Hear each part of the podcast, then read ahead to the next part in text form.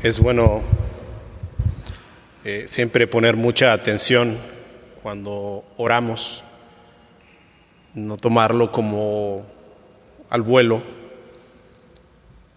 Al final de su oración, nuestro hermano decía, estamos, ¿cómo? Dispuestos. Todos el día de hoy estamos dispuestos. ¿Y dispuestos a qué? A servir al Señor, a escuchar su palabra, a trabajar para Él, a poner las manos en aquello que es su obra especial. En esa tarde también estamos muy agradecidos al Señor porque nos ha permitido ver que uno de sus hijos ha decidido obedecerle y testificar de una manera pública en la iglesia delante del Señor. Y vamos a continuar, después de haber visto esto, con las enseñanzas de las puertas y que en esta ocasión delante de nosotros nuestro tema general, recordemos, es venid y edifiquemos venid y edifiquemos. Este es un llamado que se hizo hace muchos años, hace muchísimo tiempo, pero sigue siendo el mismo llamado para aquellos que estamos aquí y que nuestro Dios quiere que hagamos. Con su tema, como ya se decía, vamos a hablar acerca de la puerta del muladar. Antes de continuar, eh, quisiera reafirmar algunas cosas que hemos aprendido en los estudios pasados y que con ello no debemos dejar pasar, pues son fundamentales. Por lo tanto, vamos a hacer solo un pequeño recuerdo, trataré de hacerlo lo más eh, conciso sobre este recuerdo, este, esa enseñanza, de lo siguiente tomado en el ejemplo de Nehemías, en un servicio que produjo adoración. Un servicio que produce adoración. Esperamos que ustedes estén familiarizados ya con la historia. Eh, el libro de Nehemías es muy hermoso y tiene grandes enseñanzas. De no ser así, le invito a que ya en casa verifique lo que estamos diciendo y pueda usted aprender más acerca de este libro. Para hacer la mención en uno de los capítulos más puntuales, en el capítulo 1 de Nehemías, cuando él oyó que el pueblo de Israel, es decir, los habitantes de esa provincia, estaban, dice la Biblia, en gran mal y afrenta, y el muro de Jerusalén estaba derribado y sus puertas quemadas a fuego. Y tal vez nos hemos enfocado un poquito a la segunda parte en donde el muro estaba derribado y las puertas quemadas, pero hay esa frase anterior que nos dice que se encontraba ese pueblo en gran mal y afrenta. Estas, estos motivos que tuvo Nehemías lo llevaron a tres acciones que esperamos que no se pierdan de vista y queden en el corazón de cada quien para que podamos todos venir a edificar, todos como iglesias, en los tiempos de ahora. Nuestro Dios espera que nosotros pongamos nuestro tiempo, nuestras fuerzas, nuestro deseo, y la intención de hacer algo para nuestro Dios. Nemías hizo tres cosas que yo quisiera recordar porque es lo que nos han venido enseñando y creo que no es bueno que solamente lo consideremos, sino que lo llevemos a la obra. La primera que a mí me llamaba mucho la atención es que él lloró e hizo duelo. Él llora francamente delante de Dios. Hay un duelo en su corazón, un dolor que él estaba en él. Pues no estaba bien que el lugar que Dios había escogido para poner allí su nombre, se encontrara en una condición deplorable, olvidada, en ruinas. Se habían abandonado los preceptos de Dios y eran testigos de que no había hombres con el deseo de buscar a Dios. No hay quien busque a Dios, dice Romano. Y también de edificar lo que era necesario. Una de las expresiones que nos causa nostalgia es lo pronunciado en Lamentaciones 5.1, cuando dice, acuérdate, oh Jehová, de lo que nos ha sucedido, mira y ve nuestro oprobio que nos habla del mal que se manifestaba solo en lo visible de aquel lugar, pero también estaba en aquello que no se hacía. La obra estaba puesta, estaba la necesidad, pero no estaban las manos puestas en esa necesidad. No se estaba poniendo el deseo de ir a esa obra a trabajar. Dios ya ha hecho lo suyo, hermanos, con cada uno de nosotros. No nos ha faltado nada. Él ha querido que nosotros estemos con, por medio del Señor Jesucristo delante de Él. Él nos ha traído a Él, nos ha llamado y ha hecho todo lo posible para que cada uno de nosotros estemos cada vez más cerca de nuestro Dios por medio del Señor Jesús. Pero, hermanos, preguntémonos, ¿qué hacemos con esto? ¿Somos indiferentes ante estas circunstancias? ¿Manifestamos este sentir que tuvo el siervo delante de Dios? ¿Lo hacemos? Cuando se quiere trabajar en un proyecto que te nace el deseo de hacer, te nace el deseo de querer trabajar en ese proyecto, te esfuerzas constantemente. Y a veces pareciera que la obra solamente es algo que es parte de nosotros. Y a veces tampoco queremos ir a esa obra o hacer algo. No hay algo en nuestro corazón que nos llame que nos inspire, pero la realidad es que lo hay. El problema es que nosotros no lo queremos poner en ese lugar especial y ponemos todo lo demás menos lo más importante al Señor. ¿Qué te causa esto, hermano? ¿Alguna vez has llorado porque la obra de Dios no se cumple? Hay momentos en donde el dolor llega a tu corazón porque ves que un lugar que había sido dedicado para Dios está totalmente vacío. Y hay un dolor en tu corazón. Hay algo que te causa mucho, mucha tristeza.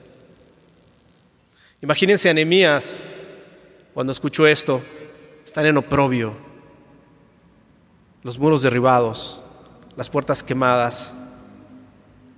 Después de esto hubo una segunda acción que él tuvo él ayunó e hizo oración.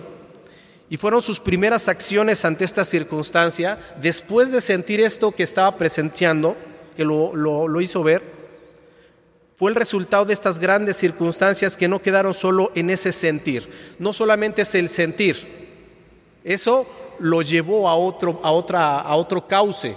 Era el sentir que había en él, pero ahora el desembocarlo en nuestro Dios. Y no quedó solo en ese sentir. Se identificó con lo que estaba sucediendo, en especial cuando a sus oídos llega esta noticia. Le dicen el remanente,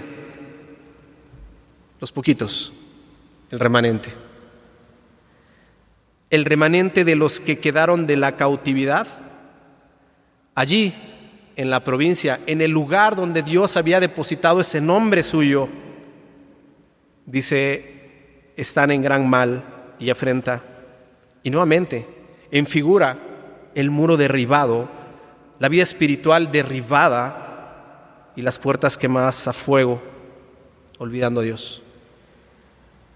Nemías, escogido por Dios al escuchar esto, vive, siente el sufrimiento con la caída de su pueblo y mientras que está en una buena posición. ¿Cuál era la posición de Nehemías?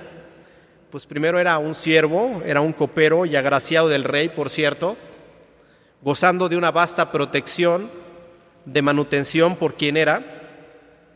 Pero destacamos que al llegar a sus oídos esta devastadora noticia, hermanos, él tiene la oportunidad de una cosa, una oportunidad que todos tenemos el día de hoy. ¿Saben cuál es esa oportunidad que Dios ha dejado a cada uno de los hombres? Que es increíble que Él haya dejado, porque Él podía obligarnos a hacer todo lo que Él quisiera. La capacidad de decidir. La capacidad de decidir. Él pudo haber contestado, oh, qué pena, lo, siento mucho. Qué gran mal. O qué triste situación están pasando, es muy triste lo que está pasando.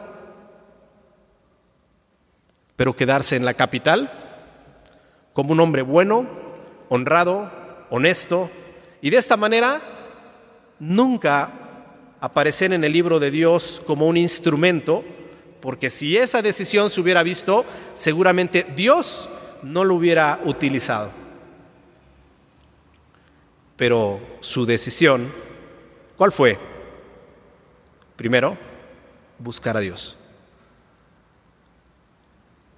Hay una oración en Nehemías 1, esa oración que Nehemías pone delante de, Dios y, y, cuando usted la va leyendo, se va dando cuenta de esta, de estas hermosas palabras. En el versículo 8 dice, acuérdate ahora de la palabra que diste a Moisés tu siervo, diciendo, si vosotros pecareis, yo os dispersaré por los pueblos, pero, él dice, pero si os volviereis a mí y guardareis mis mandamientos y los pusiereis por obra, aunque vuestra dispersión fuera hasta el extremo de los cielos, de allí os recogeré y os traeré al lugar que yo escogí, que escogí para hacer habitar allí mi nombre.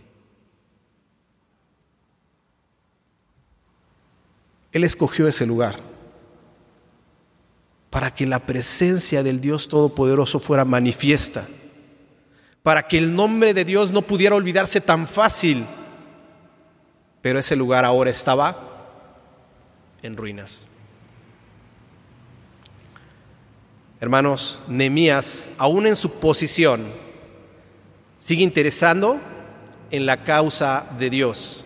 ¿Y de qué manera? Él dice, cuando oí estas palabras me senté y lloré e hice duelo por algunos días y ayuné y oré delante del Dios de los cielos. Quiera que estas palabras sean de todo nuestro corazón para nuestro Dios, para buscarles. Nemías, hermanos, no fue indiferente a lo que estaba sucediendo. Él escuchó y lloró e hizo duelo y ayuno y oró usando el mismo recurso que todos el día de hoy tenemos, como es la oración a nuestro Señor Jesucristo.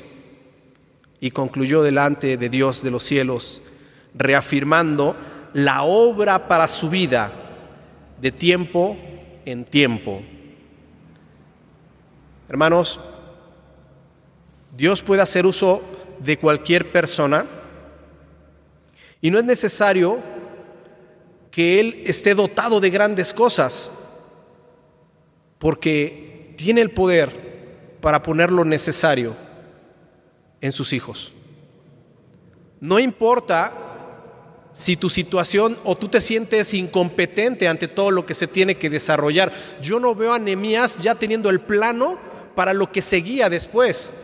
Lo único que fue, lo que hizo él fue muy simple en realidad, si lo vemos así, porque él fue y dijo, mi Dios, aquí estoy yo. Una, una oración clara, una oración concisa en donde dijo, Señor, aquí estamos y no solamente el pueblo ha pecado, sino yo también. Y Dios lo dotó de todo lo necesario. Entonces, ¿qué se necesita, hermanos, para que la iglesia sea más fuerte, para que la iglesia sea grande? Dios no puede hacer eso en nosotros. La verdad es que Él puede, pero necesita de corazones que estén convencidos, que estén transformados delante de Él, que digan, mi Dios, aquí estoy yo, quiero hacer tu voluntad. Quiero hacerla. Y Dios te puede usar. Esto demuestra que solo el poder de Dios puede afianzar su obra en manos inexpertas. Él usa jóvenes, él usa damas, por solo su poder. Podría ser cualquiera de los que estamos aquí, cualquiera, pero nuevamente es necesario poner por delante la confianza en que Dios va a guiar y hacer la obra. Pero en nosotros, hermanos, cuando se presenta la necesidad, cuando se presenta el hecho de que puedes hacer algo para el Señor, la pregunta es, ¿cuál es tu decisión? El servicio está ahí, ¿cuál es tu decisión? ¿Cuál será nuestra decisión cuando veamos una necesidad en la iglesia? Y tercer punto que yo quisiera mencionarles, Nemías participó en la obra no solamente vio de fuera o de lejitos. Ah, miren, va muy bien. Nemías puso manos en la obra y lo hizo delante de Dios. Nuevamente, no podemos apartarnos de que la obra va a ser bendecida si tú actúas y andas delante de Dios como ese varón que pide que seamos nuestro Dios. Y es de esta manera en que Nehemías se pone a trabajar y de una manera extraordinaria lleva al pueblo, al pueblo al servicio. No solamente él, sino el deseo que había en él lo transmite a dónde? Hacia el pueblo de Dios. Esto es algo sumamente difícil. Y yo no creo que haya sido cuestión de oratoria. Era cuestión de un corazón dispuesto. Y esto viene lo interesante por lo que vamos a enlazar. Pone manos a la obra y de una manera extraordinaria lleva al pueblo al servicio y juntos, repito, juntos levantan los muros, la puerta de las ovejas, del pescado, la puerta vieja de Efraín, del valle y de la que ahora estaremos estudiando, la puerta del muladar, entre otras. Y poniendo en oración su deseo y su, corazón, él manifiesta lo siguiente en Nehemías 1:11. Él dice, te ruego.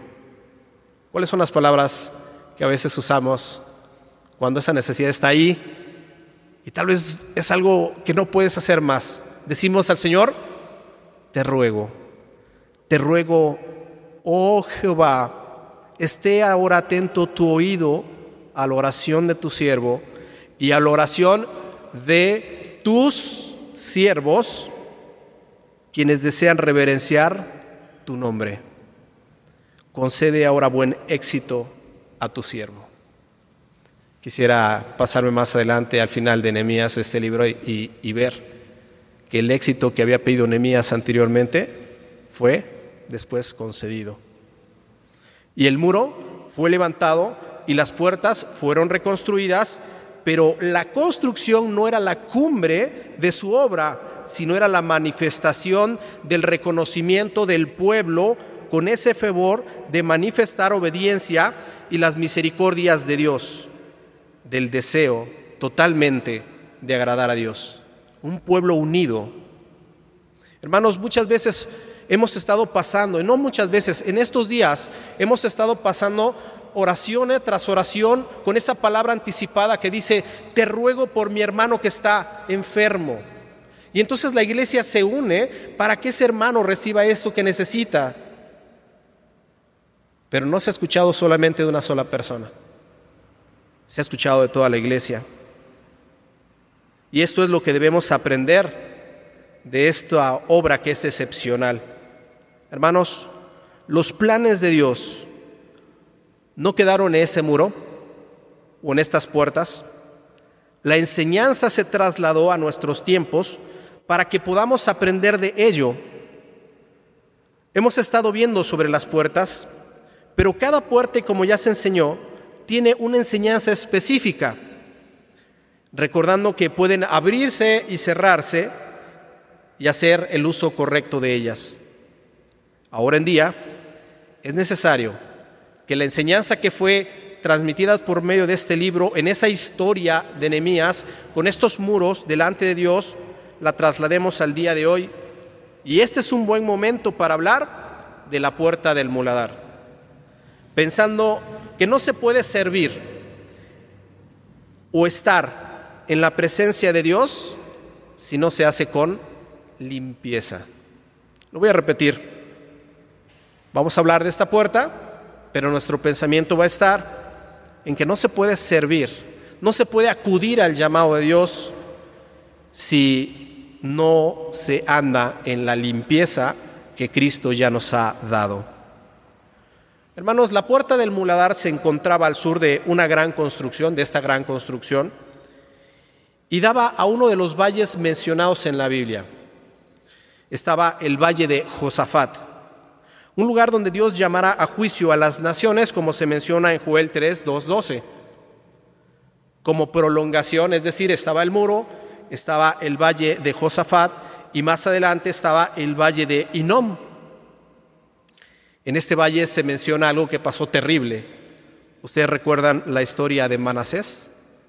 Aquel varón que hizo pasar a sus hijos por el fuego, según Crónicas 28, 3, dos Crónicas.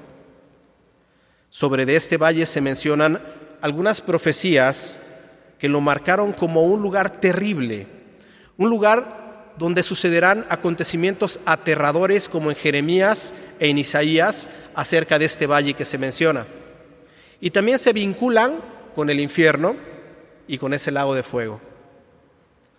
Pero ahora esta puerta es mencionada en el recorrido de Nehemías, en 2.13 de Nehemías cuando dice, y salí de noche por la puerta del valle hacia la fuente del dragón y a la puerta del muladar, y observé los muros de Jerusalén que estaban derribados y sus puertas que estaban consumidas por fuego.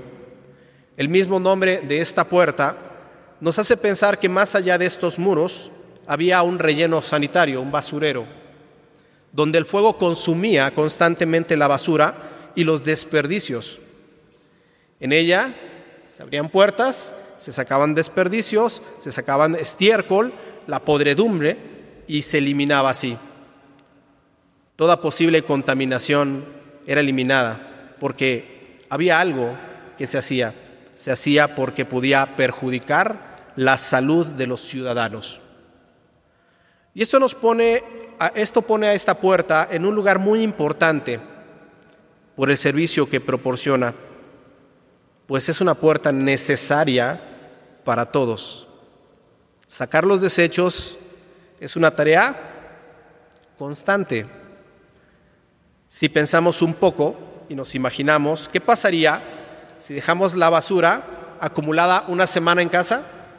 Bueno, no una semana, un mes, tres meses, un año. ¿Qué pasaría?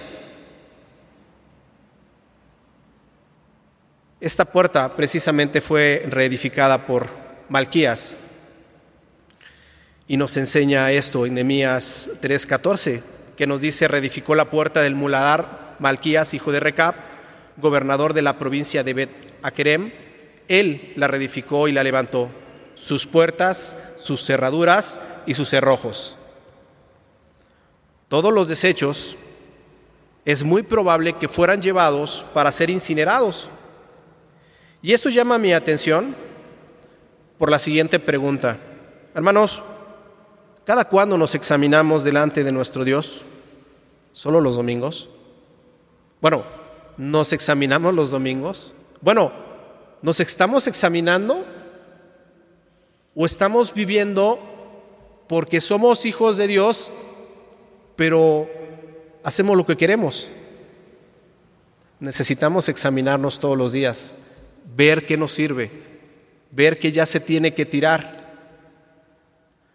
O llegamos sin percibir, esto es muy interesante porque cuando no llevas la conciencia de quién te vas a presentar, Llegamos a la iglesia el día domingo tal vez y no, no percibimos que estamos delante de la presencia de Jesucristo y de todos tus hermanos. Todos sucios de pecado tal vez, porque, permítame decirlo, porque decimos usar aquella vieja camisa revestida de pecado delante de Dios, aquella tenía que tenía que haber sido quemada y te la vuelves a poner y te sientas en una silla y no te das cuenta o no percibes o no quieres darte cuenta que estás delante de la presencia de Dios y estás todo sucio. Y aún así levantas manos que no son santas porque cuando tú te das cuenta tus manos están totalmente sucias. ¿Con qué manos has de entregarle algo al Señor si tus manos están sucias? Va a ser recibido por el Señor. Va a ser entregado al Señor de esta manera. El tema histórico de las puertas es muy interesante. Sin embargo, quisiera concentrar esta plática en dos palabras, dos palabras a las que debemos poner suma atención. La primera es contaminación y la segunda limpieza pues la enseñanza está muy apegada a ellas. En el inicio mencionamos parte del sentir de Nehemías y hemos de aprender algo que estaba sucediendo en ese tiempo. Cuando él vio, dice que no podía pasar entre los escombros. Ahí estaba lo que no servía. ¿Cuál fue lo, ¿Qué fue lo que tuvieron que hacer? ¿Qué fue lo primero, las primeras tareas que tuvieron que haber hecho? Limpiar el lugar, sacar todo lo que no servía porque era inútil. Hermanos, andemos limpios, andemos en santidad. Andar en santidad es andar apartados todos nosotros de a día del mundo para estar con Dios. Somos apartados para estar con Dios, pues esto nos conservará en un espíritu sano. Las cosas del mundo, hermanos, están entrando, decíamos en una plática de una forma muy sutil, donde es palpable la pereza espiritual, es palpable el doble ánimo, la hipocresía, y esto está siendo tomado en un lugar de la silla. Un lugar de la silla puede estar ocupando estas partes, esa camisa sucia, esa ropa sucia, Y es parte de lo que enseña la parábola. Dice que mientras dormían los hombres vino su enemigo y ¿qué hizo? Sembró cizaña. Hermanos, a manera de figura, solo, solo esa manera de figura, ¿cuántos estamos durmiendo? ¿Cuántos dormimos? Y fíjense hermanos, que nosotros debemos de ver esta necesidad más claramente, porque hemos dicho aquí mismo, en este púlpito, que el mundo allá afuera está comiéndose a las personas, la globalización está llegando a todos lados y está llegando a la iglesia. No durmamos, velemos, porque la contaminación puede estar ya dentro. ¿Cómo sabemos que ya lo que ya no sirve en el refrigerador? y que fue olvidado ahí por la posteridad. Abres el refri, algo, algo huele mal, porque ya no sirve. Que nuestros sentidos estén atentos, aprendamos a levantar muros y a poner puertas con todos sus cerrojos para que no se tenga esta contaminación. Este es un trabajo que inicia en lo personal Marcos capítulo 9, versículo 43 al 48, quisiera yo dejarles a ustedes, porque es una enseñanza sumamente valiosa que tal vez a veces no atesoramos. Fíjense lo que dice en tres frases, lo voy a tratar de resumir. Marcos capítulo 13, perdón, 9. Marcos capítulo 9, 43 al 48. Hay advertencias, pero yo quisiera resumir esas advertencias en tres puntos. La primera nos dice en el versículo 43, Si tu mano te fuere ocasión de caer, ¿cómo dice hermano todos juntos? ¿Más duro? Córtala. Si tu mano te fuere ocasión de caer, córtala. Segundo punto, si tu pie te fuere ocasión de caer, ¿cómo dice todos juntos? Córtalo. Tercero, si tu ojo te fuera ocasión de caer, sácalo. Ahí nos vamos a quedar. ¿Por qué estoy haciendo mención a esta parte, hermano? Porque si tu mano te fuera ocasión de caer, córtala. Es decir, si lo que hacemos me conduce a pecar, ¿de qué nos hablan las manos? De lo que haces.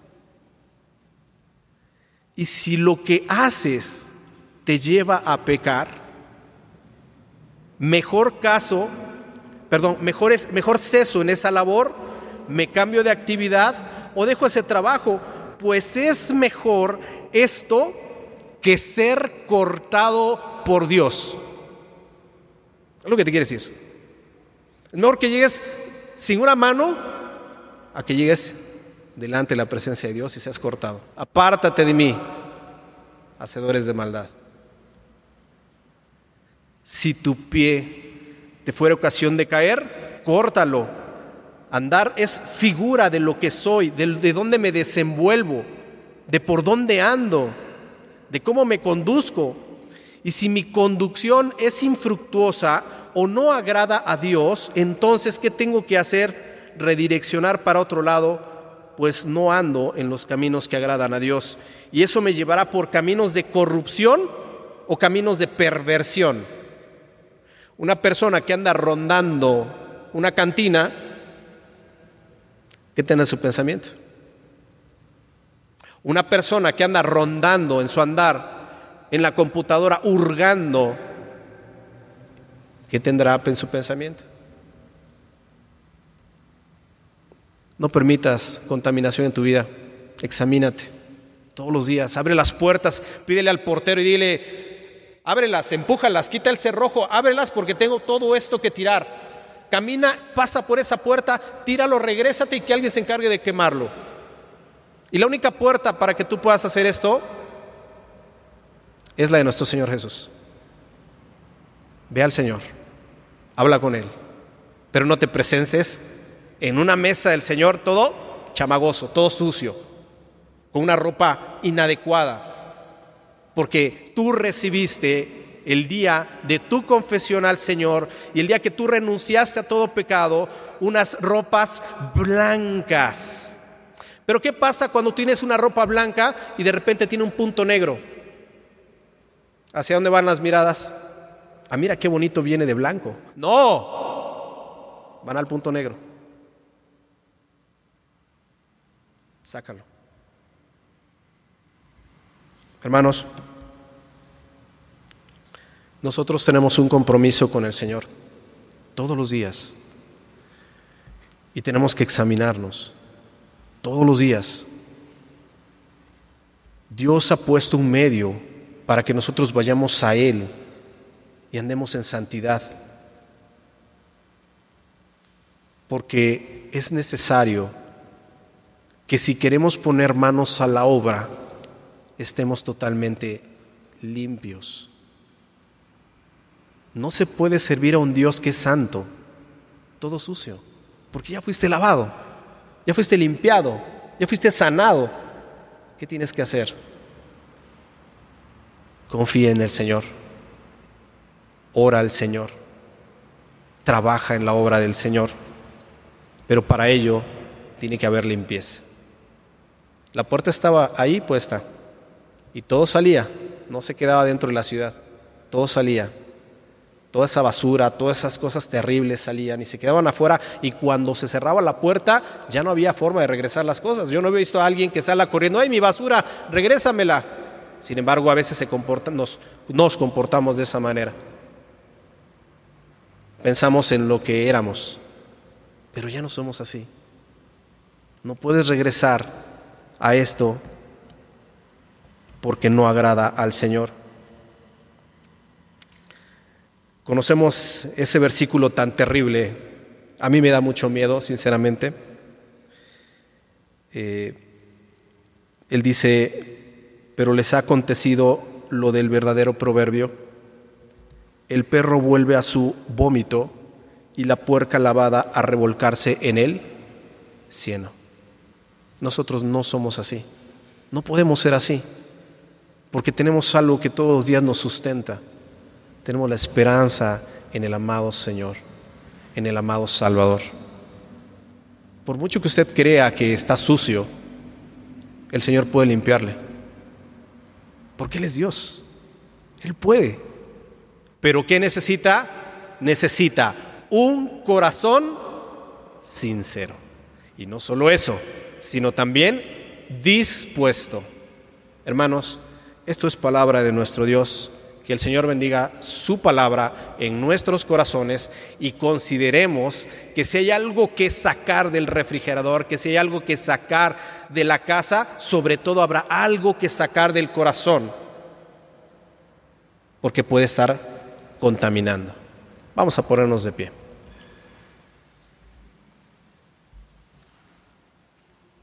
Amado Dios, te damos las gracias en esta noche porque nos recuerdas sobre esta puerta el actuar de cada uno de nosotros. Señor, hemos visto que cada vez que tú nos hablas, lo haces con mucho amor y nosotros queremos corresponder. Sabemos que la obra es difícil, que la obra es también una, un pacto, nuestro Dios, que hemos hecho contigo, pero lo hemos hecho por la sangre de Cristo derramada en aquella cruz que nos convenció de su amor. Permite, nuestro Dios, que todos el día de hoy vayamos a ti y pongamos cuentas delante de tu presencia, con mucha vergüenza tal vez, con mucho dolor, pero Señor, con la esperanza de que tú has de escuchar nuestro corazón que quiera apartarse de todas las cosas que pueden contaminarlo. Permite, Padre, que por medio de esta puerta podamos recordar que tú eres nuestro abogado. Abogado tenemos para con Dios, a quien, a nuestro Señor y nuestro amado Jesucristo. A Él sea la gloria, la honra y el poder en todo momento, en nuestro corazón, en el nombre precioso de nuestro Señor y Salvador Jesucristo. Amén.